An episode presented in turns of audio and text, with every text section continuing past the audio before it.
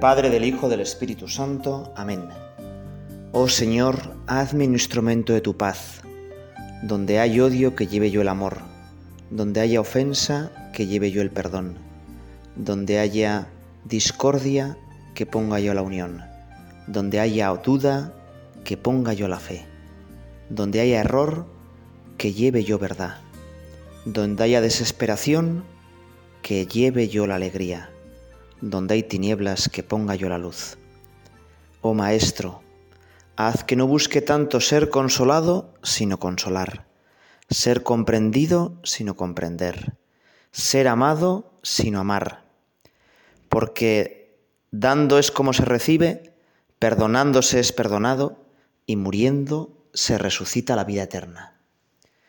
Queremos rezar contigo, Señor, con un gran icono de tu amor, un icono de Cristo resucitado, alguien que te reflejó muy bien en la tierra, San Francisco de Asís. Y es que este santo nació a finales del siglo XII, en Asís, en plena Edad Media, y de él se puede aplicar muy bien esa frase de Chesterton que decía que a la sociedad de cada tiempo la salva un pequeño grupo de personas que se atreve a ir a contracorriente. Contra el espíritu de la época, nada más alejado del espíritu de la Edad Media que Francisco de Asís. Y por eso, pues renueva la Edad Media, por eso reconstruye la Iglesia en el siglo XIII y por eso, pues hoy en día sigue siendo sus enseñanzas, su vida, su modelo tan actual lo primero que podríamos pensar es cómo estaba la iglesia, pues eso, a finales del siglo XII. Pues la iglesia tenía un cárcel muy peligroso, muy peligroso. Desde el inicio de la Edad Media, desde que Europa había dejado de ser segura, la gente lo que había hecho es recurrir a que alguien les protegiera, ¿no? El feudalismo. Y la Iglesia también pues, necesitaba que los señores feudales, que el poder civil la protegieran. El poder civil era el que pagaba a los capellanes de los castillos, de las parroquias, de los señoríos, y el poder civil también interfería en la elección de obispos, porque entendían que la Iglesia era un gran poder y ellos como políticos pues querían intervenir también en ese poder. Y frente a eso había surgido una visión del Evangelio que se llaman a sí mismos los cátaros, los puros, que querían renovar la iglesia. O mejor dicho, querían fundar una nueva iglesia, una iglesia donde no hubiera dignidades, no hubiera poder, todos fueran hermanos, una iglesia más pura. Se llamaban a sí mismos cátaros, puro en griego. Y había tenido esa visión de la iglesia, había tenido muchísimo éxito. Mucha gente, pues escandalizada por los abusos de poder que había dentro de la iglesia y cómo la iglesia estaba imbricada pues dentro del feudalismo, pues había ido hacia los cátaros. Bueno, pues en ese tablero de ajedrez se sitúa Francisco de Asís, pero sin apenas saberlo, sin darse cuenta. De hecho, Francisco de Asís nace rico. Es hijo de Pietro Bernardone, un rico comerciante de telas, que de hecho hace bastante negocio comerciando con Francia, y por eso pone a su hijo Francesco, ¿no? El francesito. El francesito. Y Francisco pasa una juventud pues olvidado de Dios, metido lleno en el negocio de su padre, lleno de ambiciones, de glorias, de grandeza. Su temperamento era pues muy alegre, siempre lo va a ser, también de santo, todavía más de santo, abierto, emprendedor, generoso, y le gustaba llevar el cabello largo, sabía tocar, bueno, pues la, guitarra de aquel tiempo, componía cancioncillas y todo eso luego lo va a aprovechar para ser santo. Y también pues andaba pues eso, pues intentando seducir a las jóvenes y así a los 21 años Francisco se alista como voluntario en el ejército comunal de Asís que va a luchar contra otra ciudad italiana, Perugia. En aquel medievo era bastante común que las diferentes ciudades-estado de Italia pues tuvieran sus periódicas riñas y luchas contra otras ciudades, a ver quién tenía más influencia. El vanidoso acude incluso como capitán de aquellas milicias, pero joven inexperto pierde la batalla y es apresado y lo mete en una cárcel húmeda, lóbrega de Perugia. Y allí está varios meses, casi un año. Tanto es así que cuando lo liberan, su padre paga un generoso rescate, sale de la cárcel pues ya con una enfermedad de los pulmones, fruto del frío y de la humedad que pasaba en la cárcel. No sabemos exactamente qué enfermedad era, porque los conocimientos médicos de aquel momento no eran muy amplios, pero eso no le hace desistir de su búsqueda de la fama y de la gloria. En cuanto se recupera un poquito, vuelve a alistarse en el ejército de un conde, soñando en volver como caballero lleno de honores y de glorias. Pero la cosa la va a cambiar. La cárcel, la enfermedad, son como el primer aldabonazo, los primeros toques que Dios tiene en su vida. Y fíjate que aquí también podíamos ya pararnos a pensar. En nuestra vida, muchas veces Dios se aprovecha de los momentos pues más bajos, en los que tocamos fondo, en los que las cosas no nos van bien, en los que parece que nos ha dejado de la mano, para llevarnos a donde Él quiere, como a Francisco de Asís.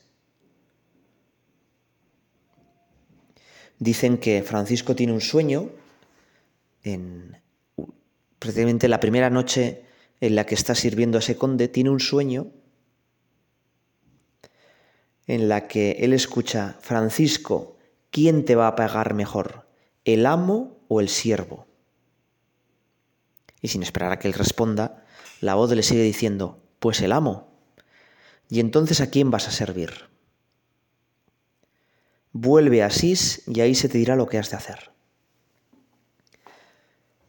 Y entonces, pues Francisco, lleno de estupor, conmovido por este sueño, y también fruto de esos largos momentos de silencio que había tenido en la cárcel, pues decide abandonar la milicia y volverse a Asís. Y poco a poco va descubriendo a una dama, su carácter, pues esos días está como ensimismado, pensativo, meditabundo. Sus amigos le dicen, pero ¿qué te ha pasado? ¿Te has enamorado? Y por fin a San Francisco les dice, pues sí, me he enamorado de una dama ante las que las demás palidecen. Se estaba refiriendo a la dama pobreza. Francisco va poco a poco pues descubriendo que el camino para ser feliz es no tener cosas, es la renuncia. Al principio lo hace como a ciegas, como a tientas. Decide que no va a seguir con el negocio de su padre, cosa que a su padre le sienta muy mal, y empieza a ayudar en un hospital. Conoce allí la miseria humana, los leprosos. Y tanto es así que su padre, horrorizado, le dice que, que si va a estar con los leprosos, que no vaya más por casa, que les puede contagiar, que no es digno de alguien de su categoría estar ahí en el hospital, pues lavando y haciendo pues los últimos servicios en un hospital. Y Francisco le responde besando las llagas de un leproso, una enfermedad que era muy contagiosa y para la que no había cura. ya ha tenido tres encuentros, la cárcel, la enfermedad, la lepra, y va a tener un último encuentro. Va a encontrarse con el crucificado, a quien escucha y obedece. Francisco, ante los continuos encontronazos con su padre, abandona la casa paterna, tiene casi 30 años y se retira a una ermita abandonada, San Damián, a las afueras de Asís. Allí lo que hace es, pues, rezar, hablar mucho con Dios y después dedicarse el día a cuidar a los enfermos del hospital. Hasta que un día, no sabemos si en sueño o en visión, el crucifijo de San Damián le abra y le dice, Francisco, repara mi iglesia que está en ruinas.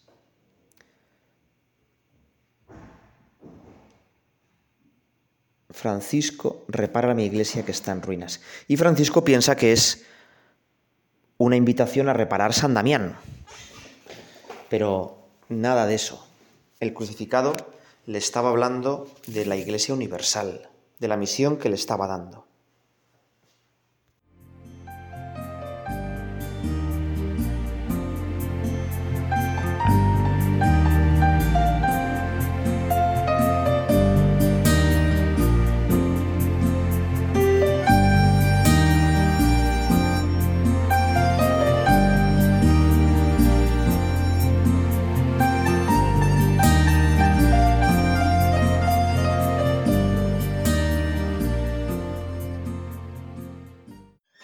Altísimo y omnipotente buen Señor, tuya sola alabanza, la gloria, el honor y toda bendición. A ti solo Altísimo te convienen y ningún digno y ningún hombre es digno de nombrarte. Alabado seas, mi Señor, en todas tus criaturas, especialmente en el Señor hermano Sol, porque nos das el día y nos iluminas. Y bello y radiante con gran esplendor, de ti, Altísimo, llevas significación. Alabado seas, Señor, por la hermana luna y las estrellas. En el cielo las formaste claras, preciosas y bellas. Alabado seas mi Señor por el hermano viento, y por el aire y la nube, y el cielo sereno y todo tiempo. Por todos ellos a tus criaturas da sustento. Alabado seas mi Señor por el hermano fuego, por el cual iluminas la noche, y es bello y alegre, vigoroso y fuerte Alabado seas, mi Señor, por la hermana nuestra Madre Tierra, la cual nos sostiene y gobierna, y produce diversos frutos con coloridas flores y hierbas. Alabado seas, mi Señor, por aquellos que perdonan por tu amor, y sufren enfermedad y tribulación. Bienaventurados los que la sufran en paz, porque de ti, Altísimo, coronados están. Alabado seas, mi Señor, por nuestra hermana muerte corporal, de la cual ningún hombre viviente puede escapar. Ay de aquellos que mueran en pecado mortal. Bienaventurados a los que encontrará en tu santísima voluntad, porque la muerte segunda no les hará mal. Alaben y bendigan a mi Señor, y denle gracias y sírvanle con gran humildad. San Francisco de Asís quizá es el santo en el que el don de ciencia del Espíritu Santo se ve más claramente. Fíjate que este himno que hemos cantado, que muchos artistas han versionado, Mecano tiene por ejemplo una canción con este himno y que seguramente pues ya conocías, pues es dar gracias a Dios por todo y reconocer a Dios en todo. Y eso no es un panteísmo, sino que es el don de ciencia. Gracias al don de ciencia, nosotros, las cosas creadas, lejos de atraparnos, de quedarnos solo lo creado, nos llevan a Dios. Y es que San Francisco empezó en todo a ver a Dios.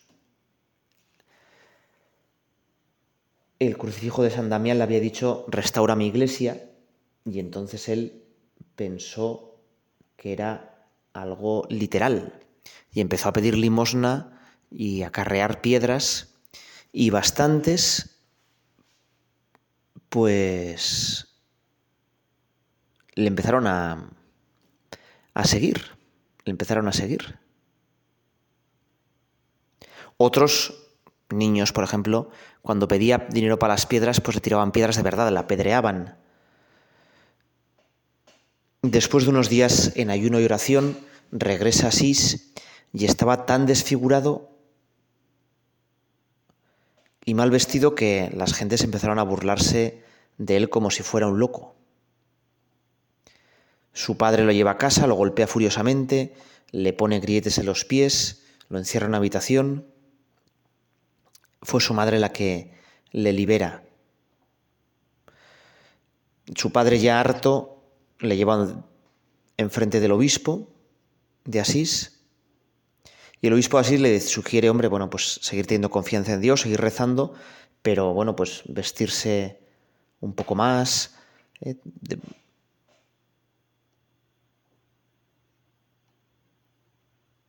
Y entonces le dice a su padre, mira, me has dado muchas cosas.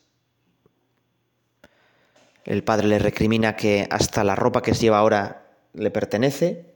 Y entonces San Francisco pues se quita la ropa y desnudo le dice que a partir de ahora solo va a servir a Dios.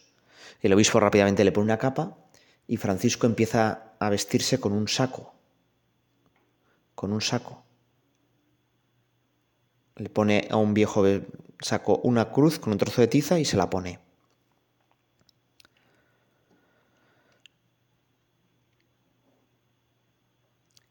Poco a poco, algunos quieren ayudarle a restaurar la iglesia. De hecho, eh, San Francisco dice que en un monasterio cercano le van a regalar una túnica, un cinturón y unas sandalias que va a usar durante dos años pero que él iba a misa todos los días, él nunca va a ser sacerdote, no se considera digno de ser sacerdote, consiente que le ordenen de diácono, pero nunca es sacerdote. Entonces va a misa y oye las palabras del Evangelio, no llevéis oro, ni túnicas, ni sandalias, ni báculo, y entonces regala sus sandalias, regala el cinturón, regala el bastón que tenía y se queda solo con la túnica, con el saco sujeto con un cordón. Y empieza a hablar pues de la penitencia. Y sus palabras empiezan a, cantar a, cambiar a la gente. Al saludar a alguien decía, la paz del Señor esté contigo. Y Dios le empieza a conceder el don de profecía y el don de milagros. Un rico comerciante de Asís, llamado como su padre Bernardo, Bernardo de Quintavalle, decide que Dios también le llama a dar todo a venderlo a los pobres, para los pobres y seguir a Francisco. Un, una persona pues que era letrada, que más o menos abogado, lo que sería abogado, Pedro de Cataneo, también deja todo para seguir a Francisco. Estamos en abril de 1209. Francisco les viste como él y ese año otros diez se acercan a la ermita de San Damián. Cuando ya eran doce, Francisco hace como una regla breve e informal, que en el fondo es como, bueno, ¿cuál es nuestra regla? El Evangelio, consejos evangélicos.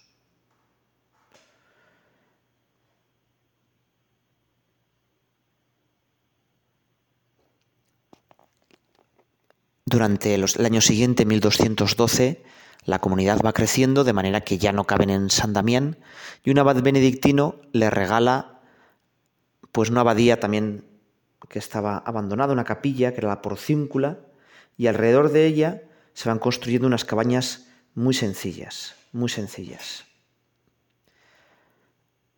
Ese año, 1212, una chica joven de 14 años, Clara de Asís, empieza a escuchar a Francisco predicar.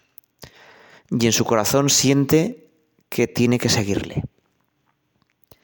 Pero y eso iba a ser un escándalo.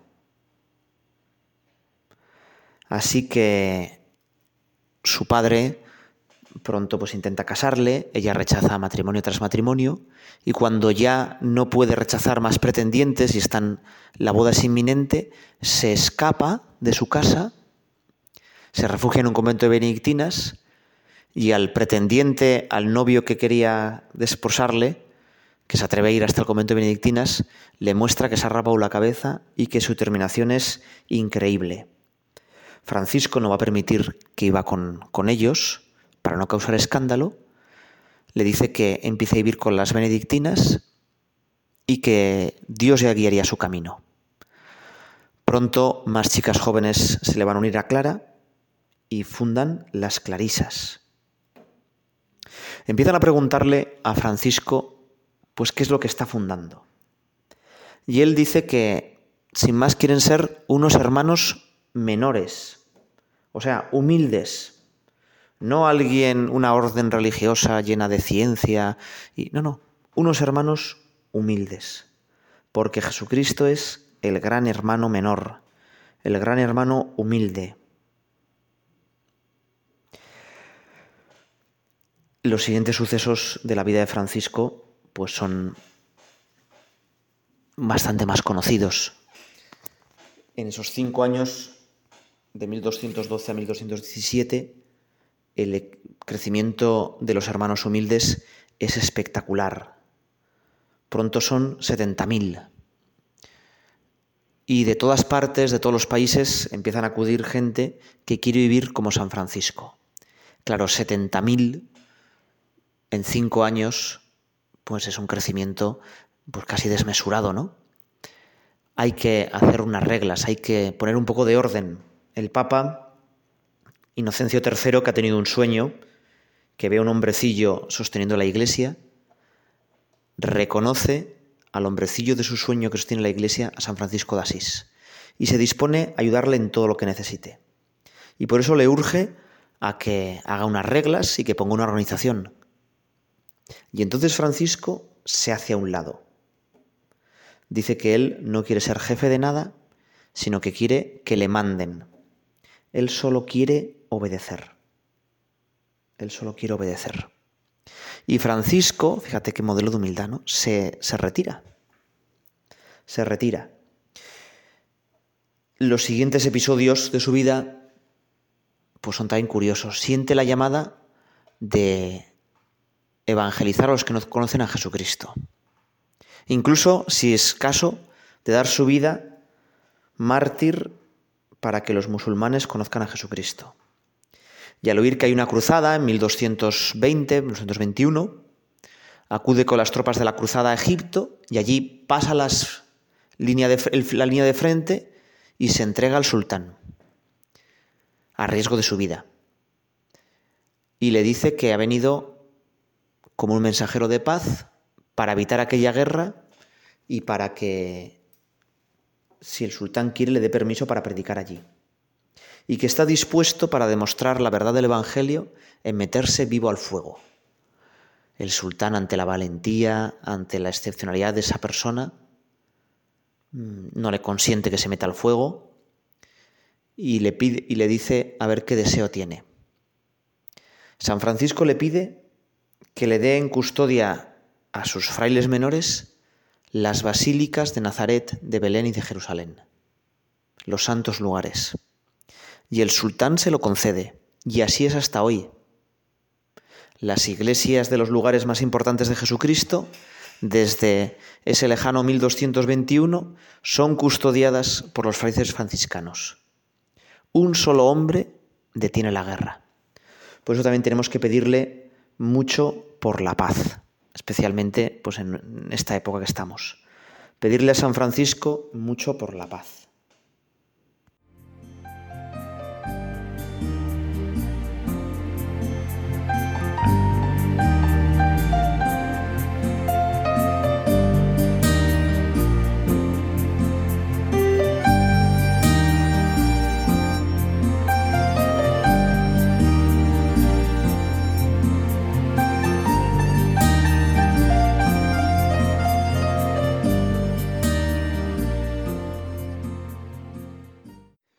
Podríamos pasarnos casi horas contando anécdotas y diferentes mm, sucesos de la vida de San Francisco que nos podrían ayudar. Por ejemplo, en la Navidad de 1223, Francisco construye una especie de cueva. Allí se hace el primer Belén viviente. De hecho, toda la tradición de poner belenes pues se da a San Francisco. Y allí, después de la misa de medianoche, Francisco pasa toda la noche diciendo, el amor no es amado, el amor no es amado. Dios que se hace hombre, que viene a donde nosotros, no es amado. Gran parte de pues la gran celebración que hacemos en Navidades se debe al impulso de, de Francisco, ¿verdad? Pero además de tener muchísima devoción al nacimiento de Jesús, también tiene gran devoción a la cruz de Cristo. el que habían elegido como superior de los franciscanos, pues se apartaba un poco o bastante del espíritu franciscano. Y entonces Francisco siente la llamada, 1224, 40 años de edad, a retirarse al monte Albernia y allí rezar. Solo le acompaña el más íntimo, el hermano León, y no quiere tener visitas. Y sobre todo contempla la pasión de Cristo quiere parecerse a Cristo crucificado. Se le aparece Cristo en medio de unas llamas y le da los estigmas. Y a partir de ahí tiene como una sed del cielo, una prisa por tener por llegar a la meta. Los estigmas nunca los mostraba, los llevaba siempre escondidos. Y dice que le fueron reveladas cosas que jamás diría hombre alguno baja del monte, cura algunos enfermos y su salud se empieza a deteriorar. Los estigmas le hacían sufrir y le van debilitando. Y había vuelto de Oriente, de su aventura en Egipto, pues casi sin vista. Se queda totalmente ciego. Son famosas las anécdotas de que en ese retiro pues los mejores amigos suyos son los animales, pues él representa con animales, es el gran defensor de los animales, en ellos ve a Jesucristo. Las anécdotas de los pajarillos que viene a escucharle cuando cantaba las grandezas del Señor, el conejillo que no quería separarse de él, el lobo amansado por el santo.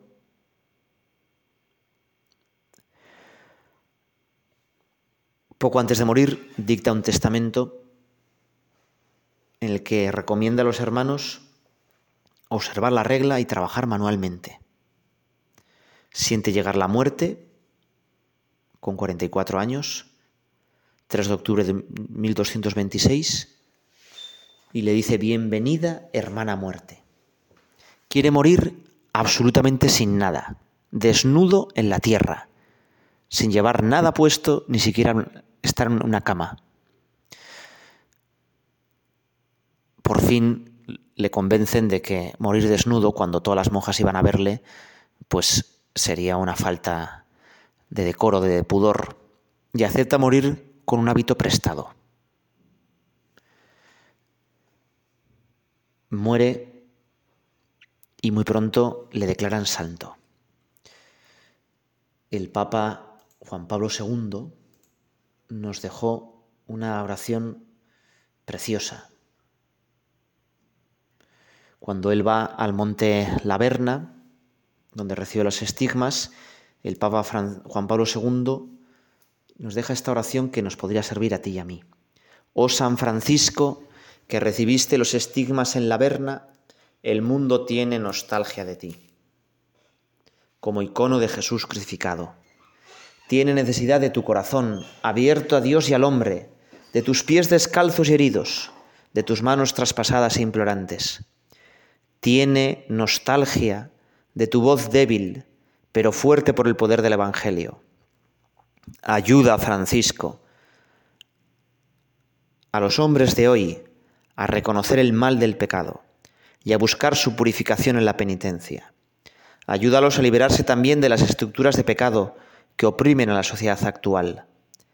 Reaviva en la conciencia de los gobernantes la urgencia de la paz, en las naciones y entre los pueblos. Infunde en los jóvenes tu lozanía de vida, capaz de contrastar las insidias de las múltiples culturas de muerte. A los ofendidos por cualquier tipo de maldad, concédeles, Francisco, tu alegría de saber perdonar. A todos los crucificados por el sufrimiento, el hambre y la guerra, ábreles de nuevo las puertas de la esperanza. Podíamos preguntarnos, ¿qué nos enseña la vida de Francisco? ¿Qué podíamos nosotros aprender de la vida de Francisco? Pues podíamos decir, bueno, pues sobre todo la humildad. Francisco fue profundamente humilde y de ahí sale todo. Sale su corazón alegre, su magnetismo hacia tantísima gente, su capacidad de ver a Dios en todo. Que Francisco nos enseñe a saber contagiar ese entusiasmo por Cristo a los demás, a predicar a Dios con el ejemplo y con la palabra. Que en una iglesia pues con problemas tan grandes o más que en el siglo XIII, también Dios suscite muchos santos que se opongan al espíritu de la época, que lleven a la iglesia a una nueva primavera, que San Francisco, que vivió su vida ofreciendo múltiples sacrificios a Dios, nos enseñe el valor del sacrificio, que nos enseñe a vivir con sencillez y con mucho amor, que nos enseña a unirnos a Jesucristo crucificado. Él fue fiel a la Iglesia y al Papa, a pesar de que podía denunciar pues, las múltiples corrupciones de la Iglesia, siempre fue fiel al Papa. Y por último, San Francisco de Asís, como no podía ser menos, tuvo una devoción increíble por la Virgen María y por la Eucaristía. Él que vivió totalmente pobre, quería que todo lo que tocara el cuerpo de Jesucristo fuera de oro.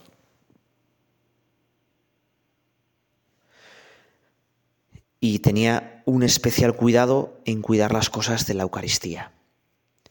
Y tenía una muchísima devoción a la Virgen María. En concreto a la advocación de Nuestra Señora de los Ángeles.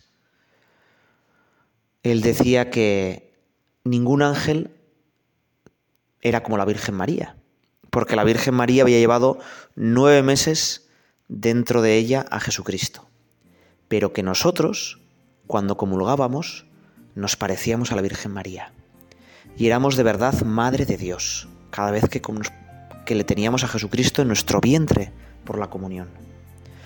Que San Francisco de Asís y la Virgen María nos ayuden y nos hagan un poquito más parecidos a ellos. Dios te salve María, llena eres de gracia, el Señor es contigo, bendita tú eres entre todas las mujeres y bendito es el fruto de tu vientre Jesús. Santa María, Madre de Dios, ruega por nosotros pecadores, ahora y en la hora de nuestra muerte.